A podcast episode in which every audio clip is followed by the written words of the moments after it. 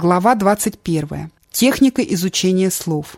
В связи с тем, что китайский язык в основном не имеет фонетического написания, я должен был выучить от 3 до 4 тысяч иероглифов, каждый из которых состоял из 15 или более штрихов. Само собой разумеется, овладеть такими словами сложнее, чем овладеть лексикой на английском. В то же время я быстро осознал, что словарь должен быть последним средством при изучении языка. Поиск слов по традиционному словарю – один из наименее эффективных и наиболее затратных способов изучения языка.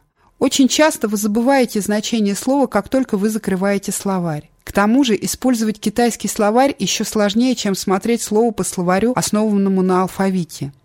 Одно из разочарований, с которыми мы сталкиваемся, изучая иностранный язык, это скорость, с какой мы забываем недавно выученные слова.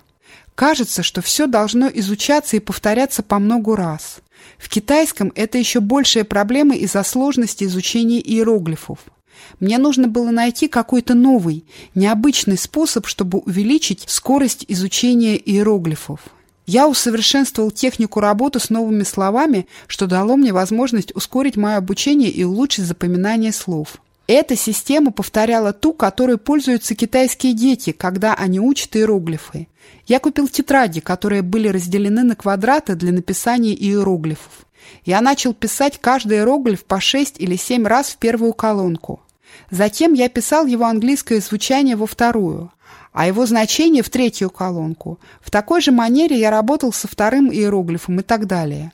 Когда я вскоре натыкался в тексте на первый иероглиф, который я уже выучил, я записывал его снова. Другими словами, я напоминал себе регулярно слова, которые я только что выучил, еще до того, как забыть их. Сначала я мог выучить только 10 новых иероглифов в день, но спустя какое-то время я увеличил их число до 30 в день с примерно 50% способностью запоминания. Уровень запоминания был даже выше, если слова были связаны с контекстом, который я читал или слушал. Этот принцип систематического повторения новых слов, пока они не впечатаются в вашу память, я потом с успехом использовал и при изучении других моих иностранных языков. Для меня было важно научиться писать по-китайски, хотя моя каллиграфия была неплохой.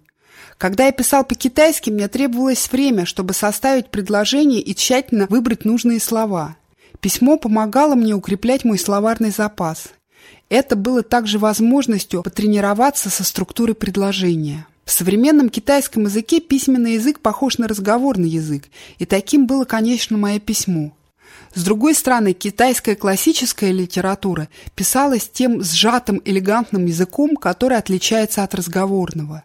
Современные китайские авторы часто включают некоторые примеры такого изящного языка в свою прозу. Я никогда не беспокоился об этом. Мой письменный китайский язык был простым и прямым, вполне достаточным для перевода газетной статьи или чего-то еще в качестве учебного задания. Сделав свой письменный китайский язык некоторым продолжением устного языка, я помог самому себе улучшить свои способности выразить свои мысли на китайском языке.